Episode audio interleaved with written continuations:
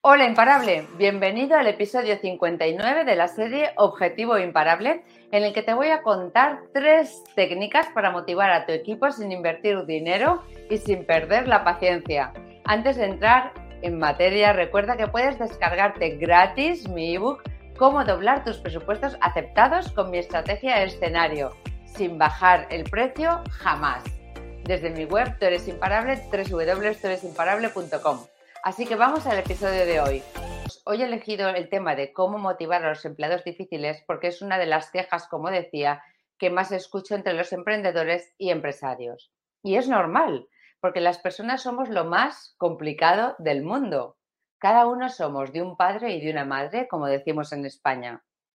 Piensa, por ejemplo, con cuántos amigos de la infancia conservas amistad, a lo largo de tu vida con cuántas personas que creíste que serían amigos ya no te relacionas, si has roto con algún proveedor. Y no digo en absoluto que la culpa sea tuya, para nada. Solo que esto es una consecuencia de que entender a los demás no resulta nada fácil para la gran mayoría de nosotros. España, Valencia, que muy bien, Jordi, de España como yo, bueno, y de Valencia como yo, yo soy valenciana.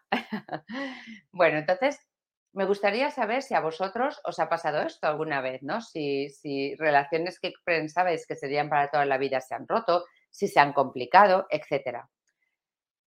Sin embargo, apunta esto. Las empresas están formadas por personas. Para hacer negocios y triunfar, necesitas entender a las personas, así de fácil y así de contundente. ¿Cómo es de duro sacar una empresa adelante, vosotros que sois empresarios? ¿Cuánto esfuerzo nos cuesta? Una empresa necesita como mínimo trabajadores al 100% para cumplir sus objetivos y muchas veces sentimos que es imposible conseguirlo. Sentimos que nos damos de cabezazos contra la pared una y otra vez y nos desesperamos. Yo me he sentido así muchas veces. ¿Y tú? ¿Tú te has sentido así? Por eso necesitas empleados motivados y satisfechos. Así que es totalmente necesario que nos pongamos manos a la obra para conseguir motivar a los, empleados más difíciles. Porque si lo conseguimos, motivar a los fáciles estará hecho. Cuéntame en el chat, ¿cuántos empleados tenéis? ¿Pensáis que es fácil motivarlos o que es difícil motivar a vuestros empleados? ¿Tenéis un equipo muy motivado o, un equipo que hay que estar tirando de ellos. ¿Vale? ¿Pensáis que es fácil que se cumplan los objetivos de la empresa o que es difícil? Además, hoy muchos negocios están sufriendo la crisis del COVID y dicen, desafortunadamente, que viene una crisis general tremenda, por lo que tenemos que preparar a nuestras empresas y también saber que en tiempos difíciles los empleados necesitan más ayuda que nunca en esta charla a ver qué nos dice, qué nos dice Richard. Gracias.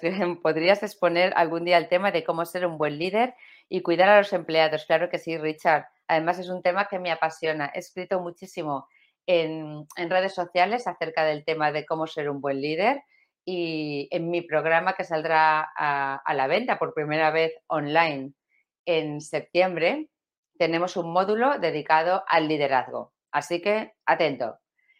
En esta charla yo, como te decía, no te voy a hablar de formas de motivar a los empleados que tienen grandes empresas. Hay muchas soluciones que se pueden aplicar cuando se tiene una gran empresa y un gran presupuesto, como por ejemplo guarderías para los niños, parking para todos los empleados, etc.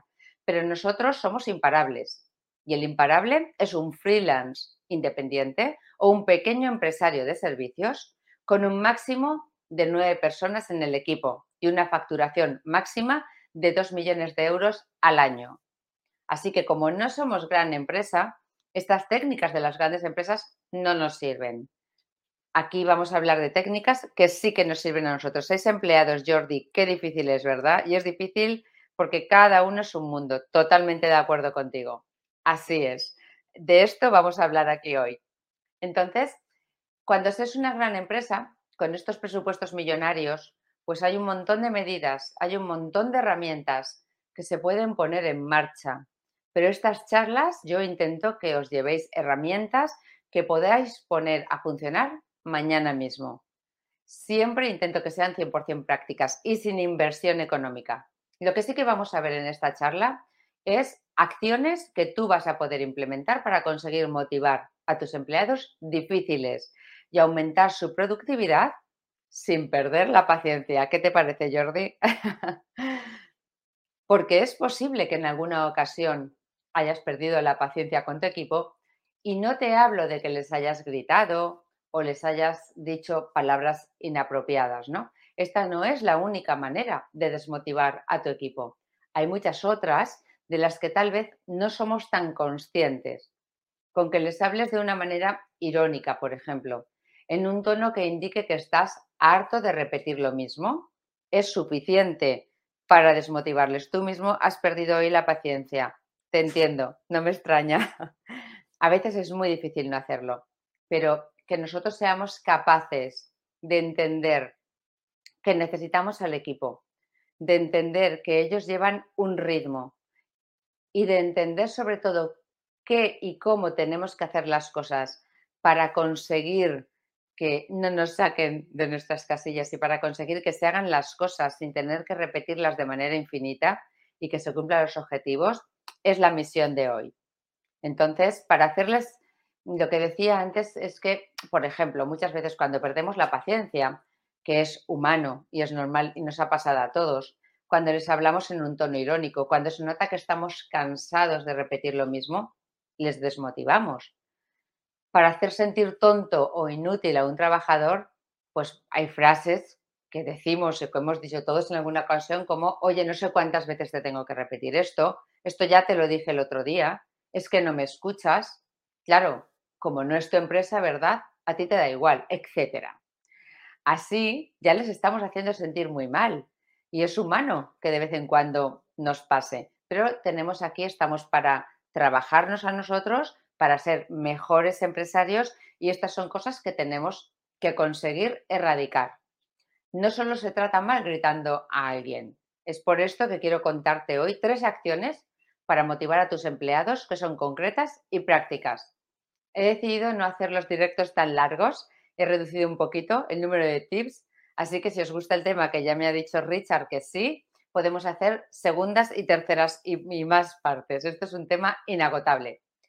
Así que eh, vamos a ir a por cuáles son estos tips. Estas tres maneras de las que vamos a hablar hoy para motivar a tus empleados. La primera manera es el tiempo.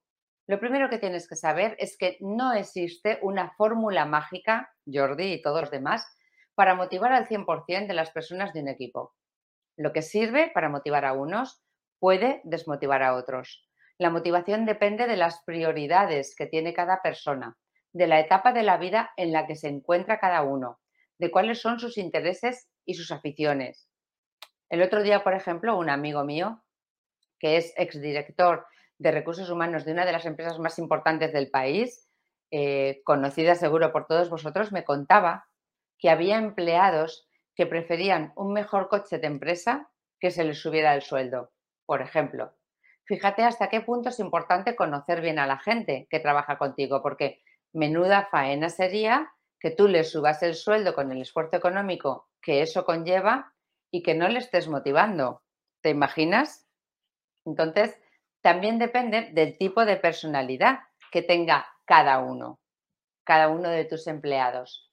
En el artículo de blog que os dejaré, que, siempre sabéis que estos directos también los subo al blog de la web www.teresunparable.com y pues en ese artículo de blog os voy a dejar el enlace a una web en la que podéis hacer un test de personalidad muy sencillo y también se lo podéis pasar a vuestros empleados y os puede ayudar a comprenderos mejor a vosotros y a vuestro equipo. Hay empleados que se mueven por objetivos, otros valoran el contacto humano, otros, para quien lo más importante es poder liderar a un equipo. Y hay un largo etcétera de posibilidades. Un test de personalidad te puede ayudar solo como una pequeña guía si quieres saber cómo dirigir a cada miembro de tu equipo. Pero si quieres ser un buen líder, tienes que invertir tiempo en averiguar lo que motiva a cada uno. Y cuando hablo de invertir tiempo, no es convocar una reunión para hablar de él. Así no funciona. Y dudo que así os digan la verdad o que se abran y desnuden su alma. Invertir tiempo significa hablar con ellos en conversaciones informales, como tomarte un café con ellos. Hablo de buscar esos momentos en los que, por ejemplo, te acompaña a hacer una gestión o a una reunión y durante el trayecto hablar de cosas triviales de la vida, ¿no? Para poder conocerle mejor. Hablo hasta de intentar conocer a su familia si estamos hablando de un puesto directivo. Pues así conocerás y entenderás muchas cosas de esa persona. Y tal vez pienses que esto que te digo es un poco raro, pero no lo es. Y ahora verás por qué te lo cuento. Ya sabes que yo fui promocionada como directora general de la multinacional en la que trabajaba, ¿no? Antes trabajaba como directora comercial. Bueno, empecé allí como, como comercial. Bueno, pues el presidente, Philip Krakow, pasaba mucho tiempo conmigo cuando se venía a España. Él se quedaba siempre dos días aquí, cada mes y medio venía. Yo siempre le recogía en el hotel por la mañana, íbamos a visitar clientes o potenciales clientes, luego comíamos juntos y por la tarde teníamos reunión con el equipo o nosotros. Y cuando terminábamos de trabajar, pues yo le invitaba a mi gimnasio, pues a los dos nos gustaba entrenar y después cenábamos juntos. Esto cada mes y medio. Filip a mí me conocía muy bien, pues fueron muchas conversaciones durante cuatro años que mantuvimos. Pasando tanto tiempo de no trabajo juntos, pues llegas a desarrollar una complicidad que es magnífica para el trabajo.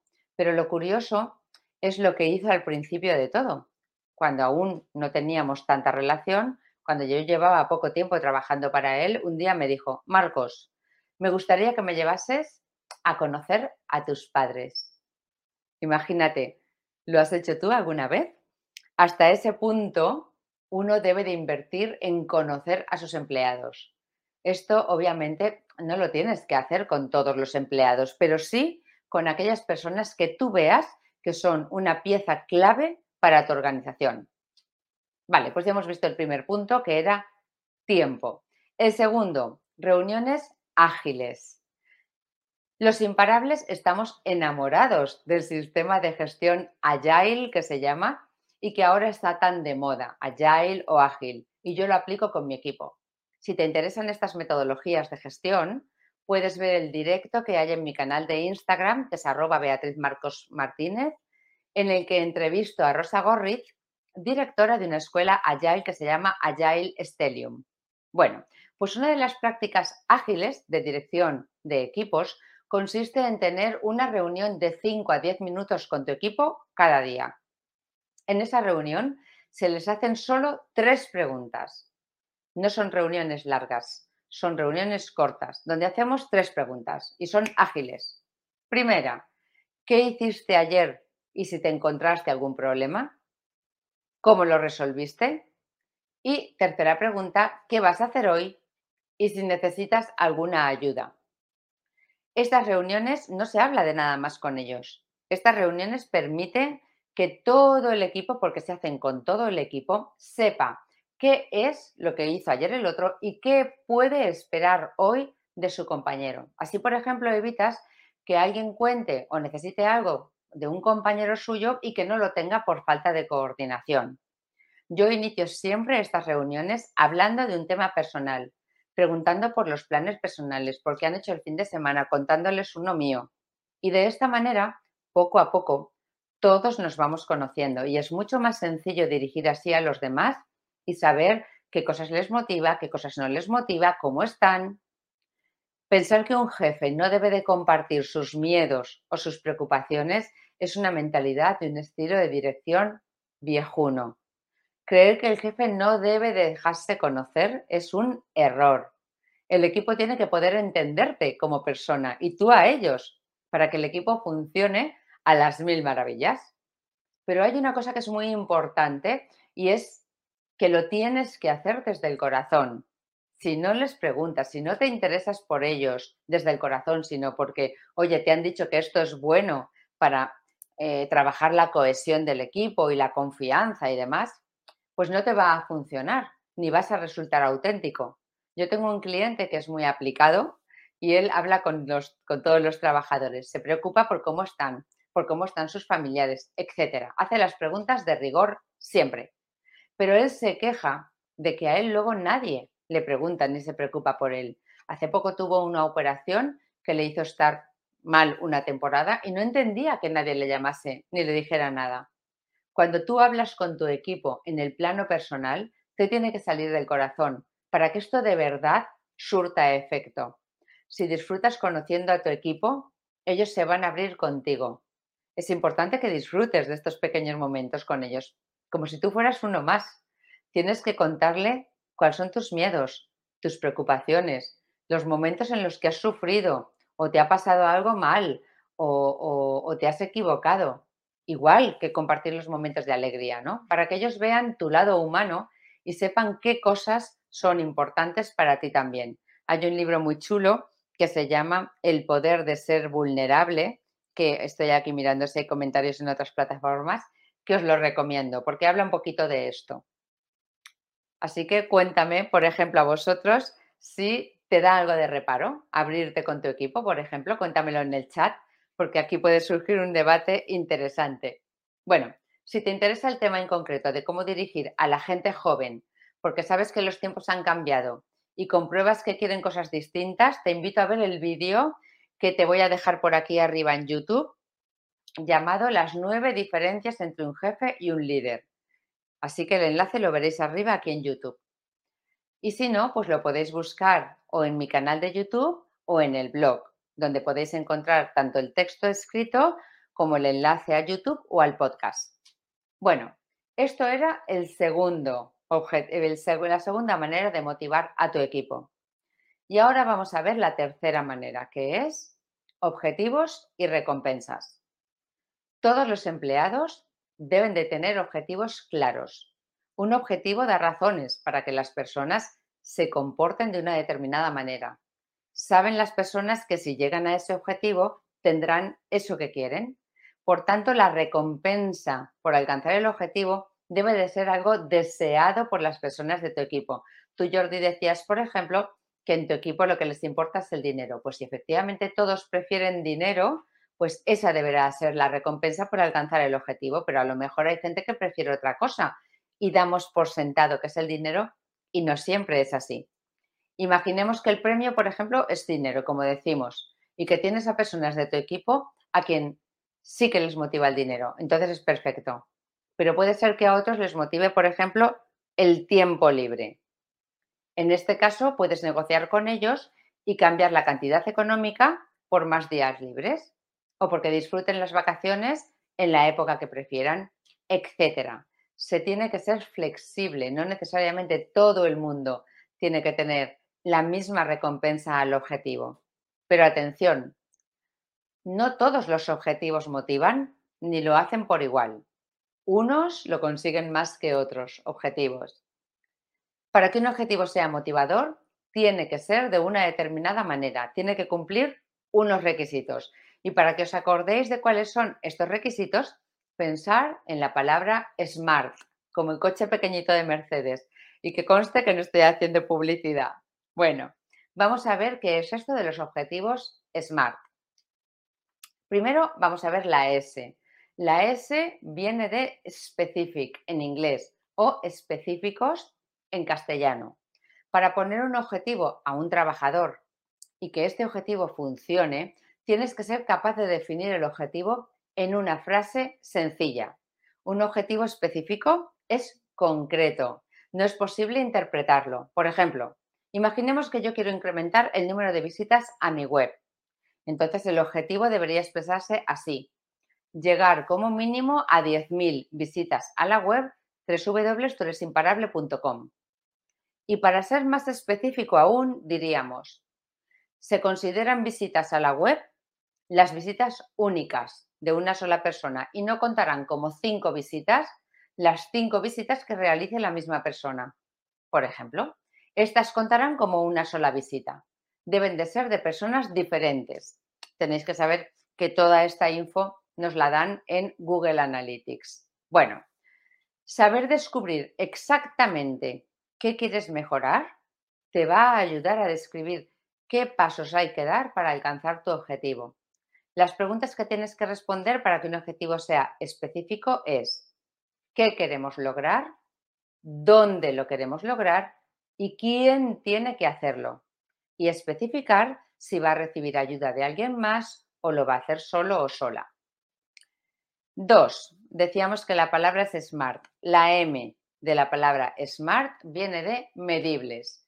Los objetivos deben de poder medirse de una manera fácil y para eso deben de ser numéricos. Lo ideal es que el trabajador acceda a todos los datos del resultado por sí mismo, pues eso va a incrementar el grado de motivación que va a tener y la confianza en que su trabajo está siendo bien medido y bien valorado por ti. Piensa que de otra manera podría imaginar, por ejemplo, que se le está privando del resultado para que no gane el premio o, por ejemplo, el bonus que tengas asociado a ese objetivo. El trabajador debe de ser capaz de monitorizar, cuando él quiera, cómo avanza y cuánto le falta para alcanzar su objetivo. Para el ejemplo anterior, por ejemplo, diríamos que tomaremos como referencia los datos de Google Analytics. Lo ideal es que el trabajador tenga acceso, por tanto, a ese informe por sus propios medios y pueda él ir monitoreando cómo va en relación al objetivo. Por ejemplo, yo recuerdo cuando era comercial, bueno, durante toda mi carrera en esta empresa, eh, como estaba muy vinculado al mundo comercial, pues nosotros eh, sacábamos, sabéis que trabajaba en una empresa de trabajo temporal, entonces cuando yo era directora de oficina, pues todas las semanas sacábamos un listado de previsión de facturación. De esa manera yo podía saber si estaba cerca o lejos de alcanzar el objetivo y apretar un poco más en el caso que fuera necesario. Permitir que el trabajador acceda a la información de cómo va en relación a su objetivo es fantástico, porque así él va solo, lo puede mirar cuando quiera y se automotiva y se autoexige, ¿no? Cuando es necesario. Si nosotros, por ejemplo, pusiéramos el objetivo de aumentar en el ejemplo anterior la visibilidad de la web o de aumentar la notoriedad de nuestra marca, esto no sería un objetivo que se puede medir porque es ambiguo, da lugar a muchas interpretaciones. Debes de establecer el método por el que vas a medir si él, él o ella, el trabajador, ha alcanzado o no el objetivo. Las preguntas que tienes que hacerte para que un objetivo sea medible es cuánto o cuántos y cómo sabré que he cumplido el objetivo. Por cierto, antes no te he comentado que en mi web www.turesimparable.com tienes gratis el ebook Dobla tus presupuestos aceptados. Es que me acabo de acordar. Dobla tus presupuestos aceptados con mi estrategia escenario sin bajar el precio jamás bajar el precio relativamente fácil para llevarte el pedido. Lo interesante es hacerlo con un precio alto, ¿verdad? Pues esta técnica a mí me ha funcionado muy bien, te lo aseguro.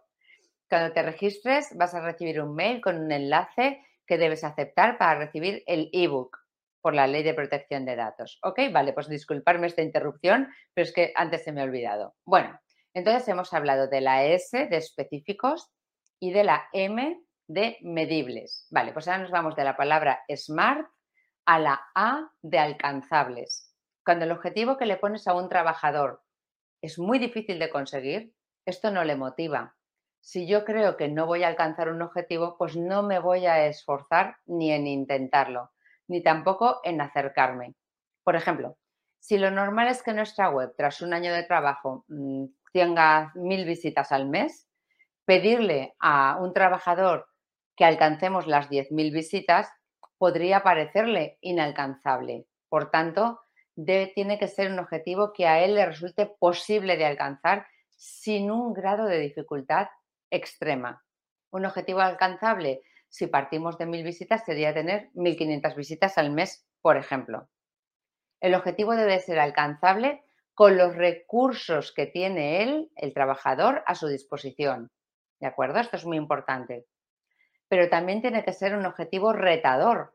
Si pones un objetivo demasiado fácil de alcanzar, no estás motivando ni vas a conseguir todo lo que sin demasiado esfuerzo podrías conseguir. Por ejemplo, decir que quiero 1100 visitas a la web no sería retador. ¿Ok?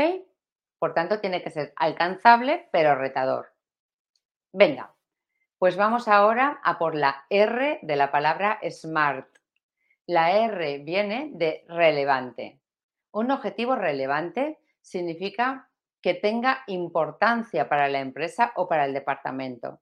Si la persona no entiende por qué es importante para la empresa conseguir este objetivo, pues se va a ver, no se va a ver motivada que sí, sí que comprende por qué hemos puesto el objetivo y no otro.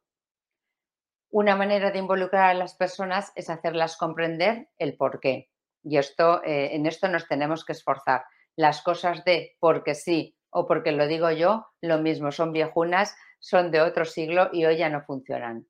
Debe de tener el objetivo un impacto positivo en la empresa o en la sociedad. Por ejemplo, sería relevante si la empresa fuera a realizar una estrategia de captación de clientes online en los meses siguientes y en un año buscáramos, por ejemplo, que el 20% de las ventas se capten por la web. Tú imagina que no existe ningún tipo de estrategia que incluya captar clientes por la web de la empresa. Si le ponemos este objetivo de incrementar las visitas a nuestra web, el trabajador no va a entender por qué hemos puesto el objetivo ni para qué. Pensará que está perdiendo el tiempo y perderá la motivación. Otro dato significativo es que el trabajador lo tiene que saber. No basta con que seas tú quien conozca la importancia del objetivo, ¿de acuerdo? Vale, pues ya nos queda solamente, si nos vamos al último requisito para que un objetivo te ayude a conseguir eh, sea motivador, pues nos vamos a la última letra que es la T, SMART, la T de la palabra SMART, que significa temporal es preciso que establezcas un plazo para alcanzar el objetivo. Este es uno de los factores más importantes, porque el objetivo tiene que estar limitado en el tiempo. Y eso significa que el objetivo tenga una fecha límite en la que se tiene que alcanzar. Por ejemplo, si seguimos eh, lo que hemos comentado antes, el ejemplo anterior, debemos incrementar las visitas de 1.000 a 1.500 a la web únicas, visitas únicas a la web de toresimparable.com durante los meses de octubre, noviembre y diciembre del 2022, por ejemplo. Y yo además a los objetivos SMART le voy a poner un elemento más. Esto ya es de mi cosecha y es celebrar. Es muy importante que podamos celebrar los logros junto con, junto con nuestros empleados. ¿Ok? Bueno, ¿qué te han parecido? Imparable, ¿qué te han parecido estos objetivos Smart, ¿los utilizas? ¿Los conocías? Desde luego, estas no son las únicas maneras de motivar a un equipo. Hay muchas más, pero en el tiempo que tenemos, pues no se pueden tratar todas. Pero como ya me lo habéis pedido, lo haremos en otro, en otro directo. Si os gusta este tema, como decía, haremos más directos tratando estrategias de motivación para el equipo que además nos ayuden a subir la productividad y también cómo ser un líder. Ahora me gustaría que hablásemos de cuáles son las cuatro ventajas de tener un equipo motivado. ¿Y por qué quiero hablar de ello? Pues porque hay muchos empresarios que consideran que ellos no tienen que motivar a los trabajadores, que el trabajador debe venir motivado de casa. Estos empresarios creen que es una pérdida de tiempo o de dinero. Y yo quiero demostrarte por qué invertir tiempo y dinero en esto nunca va a ser un gasto, sino una inversión. Aprender a ser un líder motivador tiene muchísimas ventajas para tu empresa. Vamos a ver cuáles son cuatro de esas ventajas de tener un equipo motivado. Venga, la primera es que los equipos motivados rinden más que los equipos que no lo están. Por ejemplo, a mí me vuelve loca la música y me encanta cantar. Yo muchas veces cuando me iba de visita con una de mis directoras de oficina, siempre íbamos cantando en el coche canciones de Kane, que nos gustaba a las dos hacerlo no solamente un entretenimiento para sobrellevar, por ejemplo, mejor el lunes, ¿no? sino que afecta a los resultados de ese día. ¿Hacía esto con todas? Pues no. Lo hacía con Amabel, a quien le gustaba la misma música que a mí y nos gustaba cantar. Con las demás, pues haces otras cosas. Es importante ver qué es lo que más le gusta a cada uno. Y aquí estoy poniendo un ejemplo, no quiero decir con ello que porque vayamos cantando en el coche esta persona va a darlo todo. Necesitas, lógicamente, otras cosas, ¿no? Eh, en su puesto de trabajo. Pero desde luego, si tú un día te sube la energía y te sube la moral, ese día vas a ser más productivo que otro. Vale, pues tienes que, como decíamos, pensar qué es lo que le motiva más a cada uno. ¿Con qué o en qué temas o actividades tienes más feeling con cada persona en particular. Las personas que están motivadas aumentan su rendimiento. De hecho, apunta esto. La motivación implica estar en un estado que te dirige hacia una meta. Es un impulso que te lleva a realizar aquellas acciones que te harán conseguir un objetivo. Por eso hoy cada vez más las empresas son conscientes de la importancia de motivar a un equipo y por eso las grandes empresas tienen departamentos enfocados únicamente a conseguir elevar el nivel de motivación de los trabajadores. ¿Ok? Venga, pues vamos a por el segundo. Desarrolla, la motivación desarrolla la creatividad y esto hace mucho más competitiva a la empresa. Estar motivado está ligado con que tú te sientes valorado. Cuando una persona, cuando a una persona se la valora, se siente mucho más cómodo aportando sus ideas y buscará cómo ser más eficiente, más productivo en su trabajo. No necesitará que le venga impuesto algo o que se lo pidan para que lo haga. Estar motivado significa desarrollar la creatividad de manera que la empresa se volverá mucho más competitiva. No está nada mal, ¿verdad? Venga, el la tercera consecuencia. Cuando tienes un equipo motivado, la comunicación se vuelve mucho más fluida. Es más fácil que aflore el talento tienes la gente mayor sensación de equipo y de cohesión y se suavizan los problemas o los conflictos que pueden surgir entre las personas, que eso ya sabemos que es inevitable. ¿Cuántas veces habéis oído vosotros eso? Creo que ya lo he comentado antes, ¿verdad? Eso de motivarles yo, ellos que vengan motivados de casa, que para eso les pago. Esa mentalidad es parte del pasado. La globalización y el teletrabajo han multiplicado las opciones que tienen las personas de trabajar.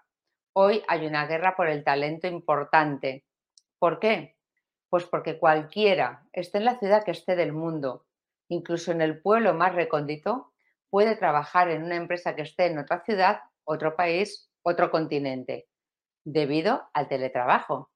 Por ello hay mucha más competencia a nivel de empresas por retener talento, por tener talento. Si no les ofreces unas buenas condiciones y un buen clima laboral, se pueden ir mucho más fácilmente a otra empresa que antiguamente, cuando estábamos limitados a la zona en la que vivíamos, ¿verdad? Y si tienes a gente a quien valoras en tu equipo, es mejor invertir esfuerzo en motivarles. Así que eso de que se motiven ellos solos, no.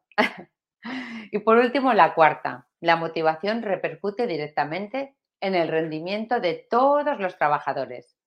Un equipo motivado va a poder llegar allí donde un equipo desmotivado no lo va a conseguir jamás. Ya lo decía Juan Luis Vives. Apunta esta cita, que es muy chula. No hay cosa, por fácil que sea, que no se vuelva difícil por la mala gana. Qué cierta, ¿no? Esta frase. Cuando estamos de mala gana, pues todo nos cuesta el triple. Por eso es tan importante que nuestro equipo esté de muy buena gana, que esté motivado. Bueno, imparable, pues ¿qué te ha parecido el directo de hoy? Cuéntamelo. ¿Qué tal te han parecido las tres estrategias o los objetivos SMART o las cuatro razones por las que tenemos que motivar al equipo? Espero que te hayan gustado y que saques alguna idea para implementar mañana. Ese es mi objetivo. Hay muchísimas más, ya lo hemos dicho antes, pero en el rato que llevamos, pues no es posible contarlo todo, ¿verdad? Aunque yo debo de reconocer que me encantaría. Yo me pasaría horas aquí hablando con vosotros. Si te gusta el tema, pues como hemos dicho otro día, vamos a seguir hablando de él, ¿ok? De cómo motivar y dirigir al equipo. Y recuerda siempre que detrás de cada resultado que no tienes, no hay mala suerte, no es que sea imposible, tan solo hay una estrategia o un conocimiento que te falta. Incrementa tu capacitación y así incrementarás tus resultados. Así que imparable, hemos terminado el directo de hoy. Nos vemos en el siguiente directo que sabes que es el jueves a las 8 de la, de la tarde, en el que solo haremos preguntas y respuestas. No es un directo en el que yo me he preparado una charla, sino en el que yo voy a estar allí para todo lo que me queráis preguntar. Y seguro que nos vamos a ver en el próximo directo y si no, allí arriba en la cima. Si tienes cualquier duda, puedes dejarlo en comentarios, que estaré encantada de responderte como siempre. Chao, imparable, un beso, nos vemos.